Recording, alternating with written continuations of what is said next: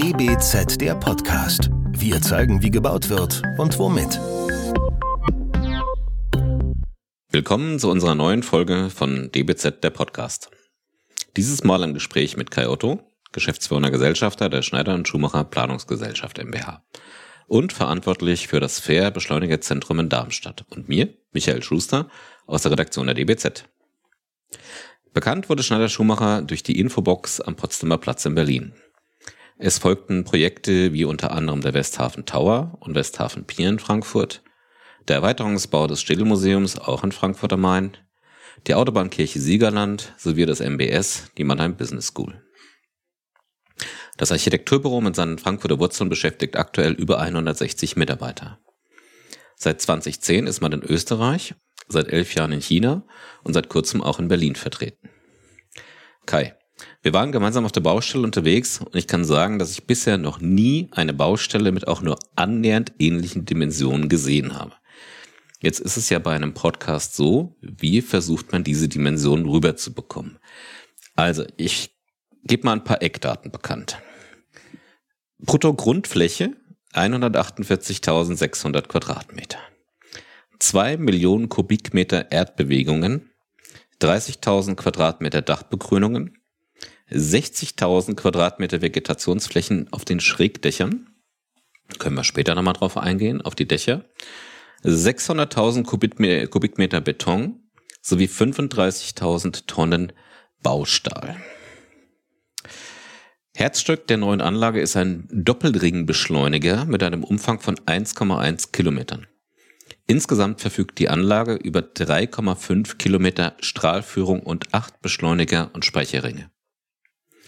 Das seit 1969 bestehende GSI Helmholtz Zentrum für Schwerionenforschung wird baulich und technisch mit Fair verbunden sein. Das bedeutet, die bestehenden GSI-Beschleuniger werden als erste Beschleunigerstufen für die neue Anlage dienen. In der Anlage können später alle Elemente von Wasserstoff bis Uran beschleunigt werden. Jetzt fangen wir mal an mit den Inhalten. Schneider Schumacher ist ja bekannterweise ein Architekturbüro. Und ähm, ist das fair überhaupt eine Aufgabe für einen Architekten? Ja, auf jeden Fall. Also hallo erstmal von meiner Seite auch. Ähm, als wir 2008 mit dem Projekt begonnen haben, gab es einen bereits im Vorfeld mit der Stadt Darmstadt abgestimmten B-Plan, weil die Erweiterung der GSI eigentlich in einem Landschaftsschutzgebiet geplant war. Und dieser B-Plan hatte relativ starke Restriktionen auf die Einbettung der Anlage in die umgebende Umwelt. Und deswegen hat man sich dafür entschieden, für die Planung einen Architekten einzuschalten. Aha, okay. Ähm, das ist ja jetzt ein Projekt, das macht man ja nicht unbedingt mal so in drei, vier, fünf Jahren. Seit wann arbeitet ihr eigentlich an dem Fair-Beschleunigerzentrum? Ich habe das Datum eben schon mal genannt, seit 2008. Wir haben uns ja. damals, damals noch in einem VOF-Verfahren zusammen mit dem Berliner Büro DGI Bauwerk beworben die Berliner hatten uns im Vorfeld angesprochen, weil sie selber schon Expertise im, ich sag jetzt mal, Beschleunigerbau hatten, weil die in, am Bessi in Berlin schon mal ein kleines Projekt gemacht hatten. Die kannten sich mit ähm, Strahlenschutz ähm, schon ein bisschen aus. Also die hatten, wenn man so will, schon die Fachexpertise. Und wir den örtlichen Bezug.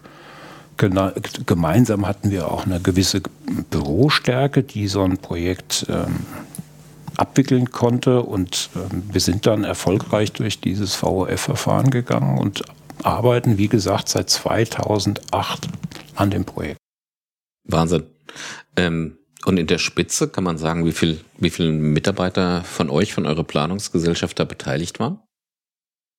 Naja, witzigerweise planen wir ja immer noch, sind aber natürlich, wie du vorhin schon gesagt hast, auf der Baustelle auch schon seit 2018 unterwegs. Und ich würde mal sagen, im Schnitt sind 80 bis 100 Leute in beiden Büros, also zusammen ähm, damit beschäftigt. Okay. Jetzt nennt ihr euch ja auch Ion 42. Ähm, wie kam es denn eigentlich? Also ihr, ihr heißt jetzt Schneider Schumacher und DGI Bauwerk in der Arbeitsgemeinschaft. Ähm, wie kam es denn zu der Bezeichnung Ion 42? Naja, als wir durch dieses VOF-Verfahren durchgegangen sind, hatten wir am Ende, war klar, aus der Bietergemeinschaft wird eine Arbeitsgemeinschaft. Und dann haben wir kurz überlegt, ob wir uns einen gemeinsamen Namen geben. Und ähm, wir sind dann auf das ähm, schöne Buch von Douglas Adams gekommen, per Anhalter durch die Galaxis, wo es ja diesen Superrechner gibt, der die Antwort ähm, auf die Frage aller Fragen gibt, nach dem Sinn des Universums und so weiter. Und nachdem er ein paar Millionen Jahre gerechnet hat, ist die lapidare Antwort 42. Das ist ein sehr sehr entscheidender Moment in diesem, in diesem dreibändigen, in diesem dreibändigen Werk. Ähm, und die 42 war dann für uns so ein Augenzwinkern und die Ionen, deswegen Ion 42, sind das, womit ähm, an Fair gearbeitet wird. Also aufgeladene Teilchen jeder Art, du hast das ja auch eben schon gesagt. Ähm, und so gab es diesen, diesen Kunstnamen, der sich aber auch sehr bewährt hat und auf den wir ein bisschen stolz sind auch, muss ich sagen. Mhm. Ähm, Du hattest das Verfahren angesprochen und was mich jetzt nochmal interessieren würde, aber wer ist letztendlich, letztendlich denn Eigentümer oder Bauherr des Fair? Also die Fair GmbH ist eine internationale Gesellschaft, ähm, an der neben Deutschland auch noch Finnland, Frankreich, Indien, Polen, Rumänien und auch Russland, Schweden, Großbritannien und Tschechien beteiligt sind. Mit den Russen hat man letztes Jahr aus bekannten Gründen die Zusammenarbeit erstmal auf Eis gelegt. Nach wie vor sind die aber Bestandteil dieses, also die sind immer noch Gesellschafter der Fair. Okay, und was für eine äh, Aufgabe hatten eigentlich dann, äh, hatte Russland, hatte diese, dieses Beteiligungsland? Naja, neben, neben dem finanziellen Beitrag, den all diese Länder haben, den Löwenanteil für den Bau trägt allerdings die Bundesrepublik Deutschland, ähm, haben die meisten Länder auch noch sogenannte In-Kind-Beiträge. Also die ähm, wollten, sollten, werden Teile der Maschine in ihrem Land produzieren, dann nach Deutschland bringen und die werden dann vor Ort installiert. Mhm. Okay. Aber wofür von, von der Aufgabenstellung her wird das Fair eigentlich errichtet? Was wird letztendlich im Fair später erforscht werden? Schwierige Frage oder einfache Frage, schwierige Antwort. Auf jeden Fall ist es mal Grundlagenforschung, ähm, die wir uns ja als Gesellschaft gönnen. Und es geht ganz, ähm, ganz speziell bei, bei der GSI, aber auch später bei FAIR darum, ähm, die Elemente, unsere Elemente zu erforschen. Wo werden sie wie produziert? Wie sieht es im Inneren von Sternen aus? Wie war die Situation kurz nach dem Urknall? Aber auch so konkrete Dinge, ähm, was passiert mit den menschlichen Zellen im All. Das ist jetzt ein Thema, was aktuell aufgrund der, ich sage jetzt mal wieder, wieder aktuellen Raumfahrtspläne natürlich ein Thema ist. Ähm, an der GSI gab es eine erfolgreiche Tumortherapie, die da entwickelt wurde, wo der Tumor mit, mit ähm, Ionenstrahl beschossen wird, sehr gezielt und sehr wirkungsvoll. Ähm, und am Ende, das ist aber jetzt wirklich nur ein, ein kleiner Abriss, auch wie verhalten sich Materialien unter extremen Bedingungen. Ja. Das ist jetzt so die Lieschen-Müller-Sprache. Die Wissenschaftler würden das anders erklären. ähm, aber wir sind ja hier nicht wirklich im wissenschaftlichen Kontext. Aber es ist natürlich schon, ähm, gut, wahrscheinlich können wir uns nur einen Teil davon vorstellen, was wirklich erforscht wird. Aber es ist ja schon ein wahnsinniger Aufwand, der betrieben wird, um dann diesen Teilchenbeschleuniger überhaupt zu errichten. Und ich glaube, es gibt in der Schweiz gibt es noch einen. Und der ist, glaube ich, noch ein bisschen größer. Von, also von der mhm. Streckenführung her, nenne ich es mal. Also die, das CERN ist natürlich das bekannteste weltweit. Man muss auch sagen, auch das CERN ist nicht ein Schweizer Projekt, sondern ein internationales Projekt. Also okay. Also auch die, ist die Bundesrepublik Deutschland auch äh, beteiligt. Ähm, zum einen ist es natürlich so, dass in der Wissenschaft immer etwas Neues erst dann wirklich bestätigt ist, wenn es ein zweites Mal von Unabhängigen bestätigt wird. Deswegen ergänzen diese Anlagen sich ähm, auch auf eine, eine Art und Weise. Und es ist so, dass am CERN eigentlich eher im vorderen Teil des Periodensystems, also mit Wasserstoff und Helium gearbeitet wird, während die Gesellschaft für Schwerionenforschung sich eher am hinteren Ende des Periodensystems tummelt mhm. ähm, und auch schon Teilchen für kurze Zeit erzeugt hat, die es vorher im Periodensystem gar nicht gab. Also wenn man sich das anguckt, da gibt es unter 127 oder was ein Darmstadium ähm, und ähnliche äh, Teile, die sind in Darmstadt bei der GSI äh, erzeugt worden. Okay. Und du hast jetzt davon gesprochen, dass dann, dass man miteinander arbeitet. Ähm, wie ist es denn, wer wird denn eigentlich später den, den, das Fair oder diesen Teilchenbeschleuniger in Darmstadt nutzen? Also kann da jetzt äh, jeder hingehen und kann sagen, naja, ich hätte ja ganz gern mal jetzt irgendwie ein bisschen was geforscht oder wie, wie muss ich mir das vorstellen? Also rein theoretisch kann jede Hochschule, an der Physik gelehrt wird und wo vergleichbare Experimente, äh, Forschung gemacht wird, an oder auf der Anlage Zeit ähm, buchen und da Experimente durchführen lassen oder selber durchführen. Also da, äh, das System funktioniert, glaube ich, wirklich, dass man dann eben Tage, Wochen buchen kann, wenn man so will. Aber ähm, an der, bei der GSI arbeiten jetzt schon 1500 Leute und die Mitarbeiterzahl wird, äh, wenn Fair im Betrieb ist, natürlich noch deutlich steigen. Und wir haben es ja eben schon, also die, die internationalen Beteiligten werden natürlich aus ihren Ländern raus auch Forschung auf dieser Anlage betreiben. Und das Schöne ist ja, dass die Ergebnisse, das sind ja am Ende, sind das ja eigentlich Computerdaten, also ähm, die können dann rein theoretisch auch überall hin ähm, übermittelt werden und dort dann an Hochschulen, Instituten und vergleichbaren an, ähm, Stellen ausgewertet werden. Ich kann mir vorstellen, dass das ganze Prozedere dieser, dieser Versuchsreihen doch auch recht, ähm, ich nenne es mal, energieintensiv sein wird. Wenn die jetzt wirklich Versuche in Darmstadt machen, ähm, da am, am Waldrand, geht dann in Darmstadt das Licht aus oder wie muss ich mir das vorstellen? Also da gehen wir im Moment nicht davon aus. Wir haben ja einen extra Abgang von der, von der Hochspannungsleitung. Der Herr Schuster, schmunzelt. Ähm, nein, natürlich nicht. Also das war in der Vergangenheit äh, bei der GSI nicht so und das wird bei FAIR auch nicht so sein. Und bei den, bei den Teilchen haben wir es ja so, ähm, sind die Forscher sich denn eigentlich, wahrscheinlich sind sie sich, sonst würden sie es nicht machen, aber wie kann man sich denn sicher sein, wenn man an dieser Materie auch forscht, dass die Materie jetzt nicht irgendwas macht, was sie vielleicht nicht machen sollte? Ähm, Gibt es da irgendwelche, in Anführungszeichen, Gefahren für die Umwelt? Weil wir beide wohnen ja auch nicht weit weg.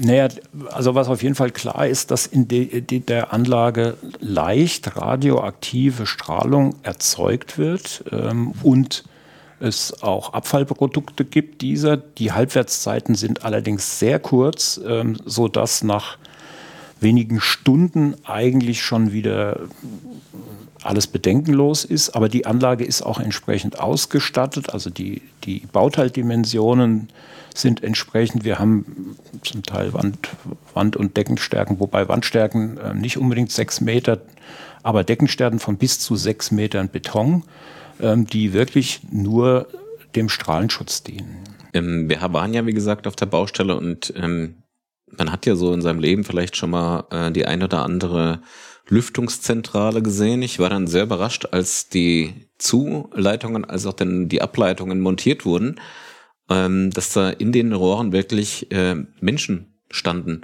Also das Ganze hat ja Dimensionen, die, die, also ich habe sie vorher, ich hatte es schon erwähnt, definitiv so noch nicht gesehen. Ähm, wie kriegt man das dann auch als, als Planer, als Architekt hin, auf einmal in diesen ganz anderen Dimensionen zu denken? Also das ist mit Sicherheit ein großes Thema ähm, und ich muss gestehen, dass viele von den Räumen, die ich mir in der Planung schon immer sehr ähm, imposant, imposant vorgestellt habe, ähm, auf der Baustelle dann nochmal wirklich eins zu eins eine andere und viel beeindruckende Dimension haben. Bei diesen ähm, riesigen Lüftungsleitungen. Man kann sich vorstellen, also jetzt nur den, den Ringbeschleuniger betrachtet, der ist ein Kilometer lang, da ist, kommt ein entsprechendes Luftvolumen zusammen und wenn die Anlage in Betrieb ist, fahren wir oder fährt die Anlage in einem leichten Unterdruck, damit keine ionisierte Luft nach außen dringen kann. Und diese Abluft, die dabei entsteht, die muss in einer gewissen Zeit auf dem Gelände spazieren geführt werden, bevor sie wieder in die Umwelt abgeführt. Und dieses, dieser Zeitraum führt dazu, dass die Volumen relativ groß sind, ähm, damit die Halbwertszeiten dann entsprechend ablaufen können.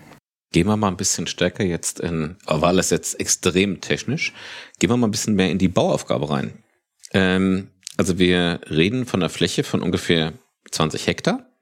Aber was genau plant ihr denn eigentlich auf dieser Fläche? Wir haben jetzt schon gehört, wir haben diesen Beschleuniger, aber das ist ja nicht alles. Da ist ja eine, eine ganze Infrastruktur in dem Sinne dabei. Also am Ende ist es so, dass ähm, vielleicht nochmal ein, ich habe es vorhin schon erwähnt, es gab diesen B-Plan und der regelte, ein Teil der Anlage muss eigentlich komplett unter der Erde sein. Und der muss auch so tief unter der Erde sein, dass man hinterher in dem Wald wieder Pilze, unbedenklich Pilze sammeln kann. Also das ist dann wirklich auch öffentlich. Man wird es kaum noch wahrnehmen, dass da unterirdisch dieser Ringbeschleuniger ist.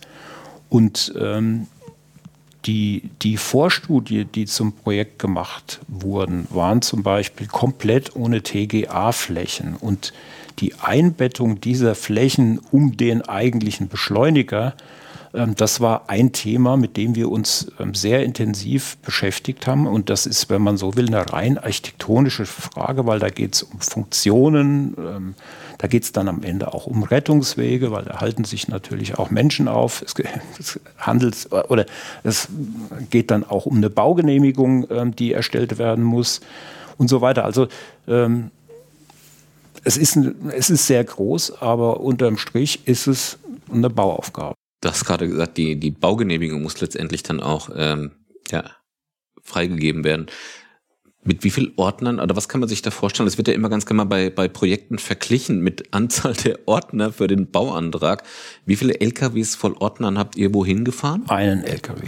Einen LKW. Das waren allerdings alle, also alle ähm, Ausfertigungen dieses Antrags, aber der Antrag selber hatte 120 Ordner. Da war eine ganze Menge Beteiligte dabei und es ist natürlich auch so, obwohl wir uns schon auf einen einen reduzierten Maßstab äh, beschrieben haben. Es waren am Ende auch eine ganze Menge Pläne für die 17 Gebäude, also die auf der Anlage errichtet werden, die hauptsächlich eigentlich Technikflächen beinhalten, aber an der einen oder anderen Stelle eben auch Experimentvorbereitungen, kleine Laborräume und so weiter. Also schon auch Aufenthaltsräume für Menschen. Du hattest eben nochmal gesagt, ähm, Später kann man dann übers Gelände gehen, könnte man rein theoretisch, und da auch wieder Pilze sammeln. Ich war ein bisschen überrascht, als ich ähm, das erste Mal oder relativ früh in, in Rendering gesehen hatte von dem Ganzen und war jetzt auf der Baustelle, weil die Baustelle ist, ich kann es nur wiederholen, einfach imposant. Und ähm, wie, also ihr begrünt dann letztendlich alles, wenn, oder vieles, wenn es dann letztendlich errichtet ist, oder wie, wie muss ich mir es vorstellen? Eine Auflage aus dem B-Plan war, dass alle Dachflächen zu begrünen sind. Und ähm, wir haben zu einem relativ, also ich muss gestehen, wir haben uns am Anfang natürlich auch ein bisschen gefragt, was sollen wir denn, was sollen wir denn hier eigentlich planen? Ist doch alles schon vorgegeben. Das war natürlich nicht so. Dieses Thema mit der Einbettung in die Umgebung war ein Riesenthema.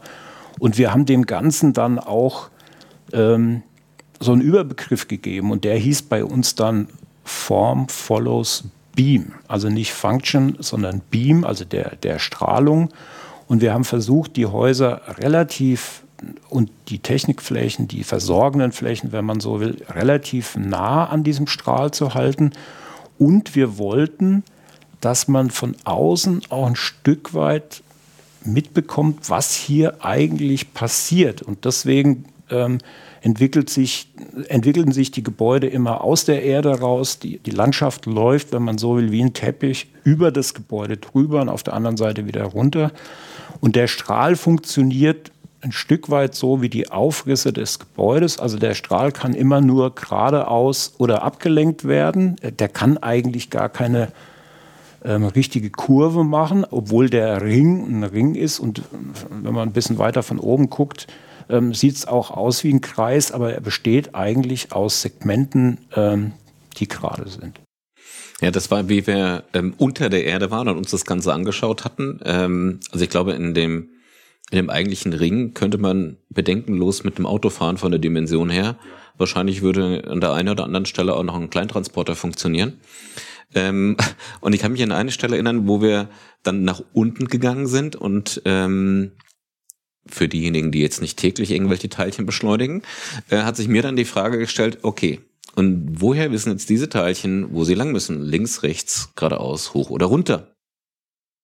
Das erledigen am Ende die Magneten. Ja, also ich, ich erkläre es mir immer so, das ist ein bisschen wie bei einer Magnetschwebebahn. Ich muss äh, das Teilchen einmal anziehen, also ich, in, in einem gewissen Abstand wird ein Magnetfeld erzeugt und ich muss dieses Magnetfeld aber dann eigentlich auch früh genug wieder abschalten und hinten dran das nächste Magnetfeld äh, erzeugen. Aber das sind Millisekunden. Das oder? sind Millisekunden. Also ich glaube, am Ende ist die größte Leistung bei der Anlage auch die Steuerung und natürlich auch zu wissen, wo diese Teilchen sind. Aber diese Magnete machen es dann relativ, relativ einfach. Ähm, dass die Teilchen in dem Strahlrohr, was ein, ein Vakuumrohr ist, da beschleunigt werden können. Ich, ich fand es total beeindruckend. Man, man ist in diesem riesigen Tunnelsystem und dann irgendwann mal, wir haben uns ja, es gibt ja verschiedene, haben wir schon gesagt, Streckenführungen und ähm, letztendlich hat man dann so einen gelben Kasten, äh, so keine Ahnung, 40 mal 60 Zentimeter, wo das Teilchen dann quasi ja reinknallt, draufknallt, wie auch immer. Das, da werden doch wahnsinnige Energien freigesetzt. Mhm. Aber das, was du als gelben, gelben Kasten bezeichnet, ist ja. eigentlich ein sogenannter Beam Dump. Also okay. das ist so eine, ähm, das ist das, da wird der Strahl vernichtet. Vorher macht er eigentlich was anderes, weil vorher geht er durch die Experimente durch. Also vorher kollidiert er schon mit irgendeinem anderen Teilchen und bei der Kollision entstehen wieder ähm, Phänomene, die die Wissenschaft auswerten kann. Und, ähm, aber es ist natürlich so, dass, dass immer wieder und auch bei der Einstellung der Anlage der Strahl in diesen sogenannten gelben Kästchen, die massive Stahlblöcke sind, ähm, der Strahl da vernichtet wird. Jetzt sind wir schon wieder ein bisschen in die Wissenschaft abgedriftet, aber ich finde es halt total spannend, weil ähm, Eingangsfrage ist oder war, ähm, ist das eine Bauaufgabe für Architekten? Und wenn ich mir jetzt äh, oder wenn wir uns jetzt anhören, deine, deine Antworten, ähm, dann sieht man ja, wie ihr euch letztendlich mit dieser Aufgabe beschäftigt habt. Aber, wie gesagt, jetzt nochmal, kommen wir nochmal zurück zur Bauaufgabe. Ähm, wir waren ja unterwegs im Darmstädter Wald und haben unter anderem zwei Betonwerke gesehen. Und ähm, es ist jetzt nicht schwierig, ähm, rauszufinden, wie viele Kubikmeter Beton ihr verwendet, und zwar 600.000 und wie viele Tonnen ähm, Baustahl verwendet werden, und zwar 35.000 Tonnen. Aber kann man das eigentlich mit gutem Gewissen dann auch bauen? Weil alleine Beton wissen wir ja schon, wofür Beton unter anderem zuständig ist. Also das gute Gewissen, das ist ähm, eine berechtigte Frage, aber ich würde am Ende sagen, wir, ich habe es zwar vorhin schon gesagt, wir als Gesellschaft leisten uns Grundlagenforschung. Und mhm. Grundlagenforschung äh, hat in diesem Fall das Ergebnis, dass, die, dass wir uns vor der Strahlung schützen äh, wollen und müssen. Es gibt ja gesetzliche Auflagen dazu. Und dann entstehen diese, diese mächtigen Bauwerke. Ähm, wenn man jetzt das Prinzip der CO2-Ersparnis über alles stellt, dürfte man diese Grundlagenforschung so nicht machen. Aber die Frage haben wir uns bei der Planung der, der Anlage natürlich nie gestellt, weil die Antwort ist schon mit der Entscheidung für die Grundlagenforschung an der Stelle gefallen. Jetzt ähm, hast du ja auch gesagt, seit wann du an dem Projekt arbeitest. Jetzt wollen wir nicht über dein Alter reden. Ich wollte gerade sagen. Aber jetzt nochmal eine Frage. Ähm, ihr seid ja auch noch nicht fertig, ne? Also ich, wir hatten ja vor Ort ähm, die Situation, dass ich ein bisschen überrascht war. Der eine Tunnel war gefühlt fast fertig. Der andere war betoniert, aber noch nicht wirklich fertig. Und ähm, da habe ich mir dann schon die Frage gestellt, okay, bis wann werden die dann wahrscheinlich mit dem ganzen Projekt fair fertig sein? Also im Moment ist die Planung, dass es 2026 den ersten Strahlbetrieb geben soll. Jetzt muss man allerdings der Fairness halber sagen, dass das Projekt mit der äh, aktuellen oder mit den aktuellen politischen Entwicklungen ähm, seit Anfang letzten Jahres ähm, ein bisschen in, in Schieflage gekommen ist, weil zum einen finanzielle Mittel, Mittel aus Russland fehlen, aber auch in kein Beiträge. Und was das für Auswirkungen hat, das wird gerade noch untersucht. Ähm, und ich denke, wenn, wenn die Ergebnisse bekannt sind, werden, werden auch neue Termine genannt werden. Ähm, aber das ist im Moment das Ziel und das hängt, wie gesagt, ein bisschen jetzt von den, von den politischen und auch natürlich wirtschaftlichen Umständen. Aber das heißt, du gehst schon davon aus, dass du diese Baustelle auch abschließen wirst? Ja. Sehr schön. Und wie viele Jahre dann seit 2008? Also wir 20, arbeiten jetzt schon äh, seit über 14 Jahren daran und ich, ich gehe fest davon aus, dass wir die 20 noch voll bekommen. Also das heißt, manchmal sagt man ja bei, bei Mitarbeitern aus oder Mitarbeiterinnen aus Architekturbüros, die jetzt meinetwegen nur Türdetails zeichnen, äh, ein Jahr lang oder zwei, ähm, aber du arbeitest 20 Jahre an einem Projekt. Also wir haben auch ähm, neben mir noch andere Mitarbeiter, die von Anfang an dabei sind. Die haben zum Glück zwischendrin auch mal andere oder an anderen Projekten mitgearbeitet. Ähm, und man muss sich zwischendrin auch schon immer mal wieder motivieren und sich, genau und, und sich klar machen, an welch außergewöhnlichen Projekt man da mitarbeitet. Das ist wirklich, also du hast es vorhin schon geschrieben, das ist aber natürlich nicht nur die Dimension, sondern das ist weltweit auch einzigartig, muss man einfach so sagen. Ja, lieber Kai, die Zeit ging sehr schnell rum. Allerdings. Vielen Dank für das Gespräch. Ja, ich habe zu danken. Das war DBZ, der Podcast. Wir zeigen, wie gebaut wird und womit im Gespräch mit Kai Otto. Unser Podcast wird wie immer von unserem Tonmeister Lynn Meisenberg abgemischt. Und ich sage an dieser Stelle Tschüss und bis zum nächsten Mal. Von meiner Seite auch Tschüss.